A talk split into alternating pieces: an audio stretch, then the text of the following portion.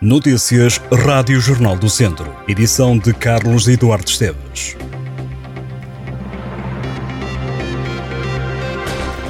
Começa esta sexta-feira uma nova operação da PSP. A Força da Autoridade vai estar nas estradas portuguesas até 2 de janeiro. Na operação, polícia sempre presente Festas em Segurança 2023-2024. A PSP vai apostar na visibilidade nas zonas de maior afluência de pessoas, nomeadamente zonas históricas e comerciais, terminais de transportes públicos, zonas turísticas e zonas de diversão noturna.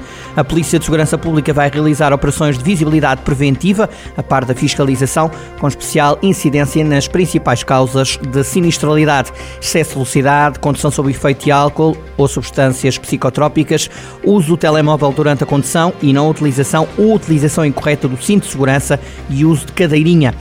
Pinturas, fotografias, cartas, documentos oficiais, recortes de jornal e um livro sobre a vida de Aristides de Sousa Mendes.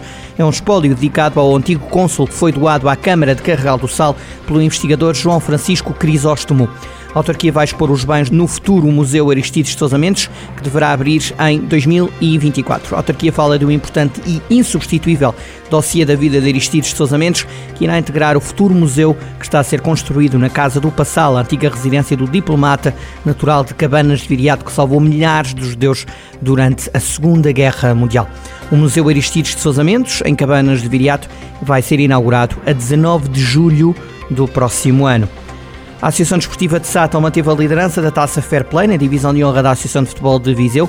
Este é um ranking que reconhece gestos de fair play e de bom comportamento dos jogadores e treinadores nos campeonatos de júniores e séniores de futebol e futsal masculino e feminino. Na classificação relativa à primeira distrital é o Santa Combadense que ocupa o topo da tabela. No escalão de sub-23, a Sampdorense continua a liderar. No sub-18 de futebol, a Asdrec está no top. Na divisão de honra de futsal masculino, os Gigantes conseguiu alcançar o primeiro lugar na taça Fair Play de novembro. Na divisão de honra de futsal feminino, o Lusitano está na liderança. Já nos Júniores A de futsal, os Gigantes é o primeiro classificado. Todas as equipas entram no ranking Fair Play com 5 pontos por cada jogo que fará no respectivo campeonato. O objetivo é não os perder. Há sanções a jogadores, dirigentes, treinadores, médicos, massagistas e outros agentes desportivos e aos clubes. No caso dos jogadores, por cada amarelo será retirado um ponto cada jogo de castigo são tirados dois pontos. As restantes penalizações podem ser lidas ao detalhe em jornaldocentro.pt. As Mulheres Sociais Democratas organizam no próximo sábado a Conferência Desafios do Sistema de Saúde em Portugal, a pessoa no centro das políticas de saúde, no auditório da Associação Empresarial da Região de Viseu. Foram convidadas várias personalidades ligadas ao PSD, como o Presidente da Câmara de Viseu, Fernando Ruas, o Presidente da Distrital Social Democrata de Viseu, Carlos Santiago, e a autarca de Tondela e coordenadora distrital das Mulheres Sociais Democratas, Carla Antunes Borges. Também vão falar o ex-ministro da Saúde, Fernando Leal da Costa, a Presidente da Câmara de Pendono, Cristina Ferreira, e o antigo deputado do PSD no Parlamento, Ricardo Batista Leite.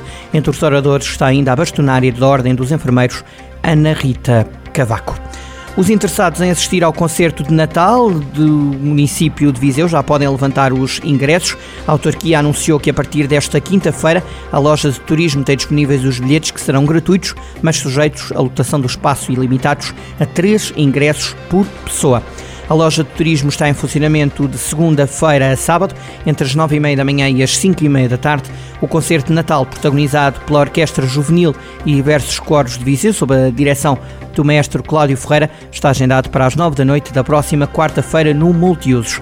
Também a partir desta quinta-feira podem ser adquiridos os bilhetes para o concerto de Ano Novo e Reis, que terá entrada paga e que acontece no dia 5 de janeiro às nove da noite junta a Orquestra Filarmonia das Beiras e o maestro Martim de Sousa Tavares, vai decorrer no Teatro Viriato. Já o concerto de Áurea, que para 23 de dezembro, às 4 da tarde, no Mercado 2 de Maio, tem entrada gratuita, mas será necessário apresentar bilhetes que em breve vão ficar disponíveis.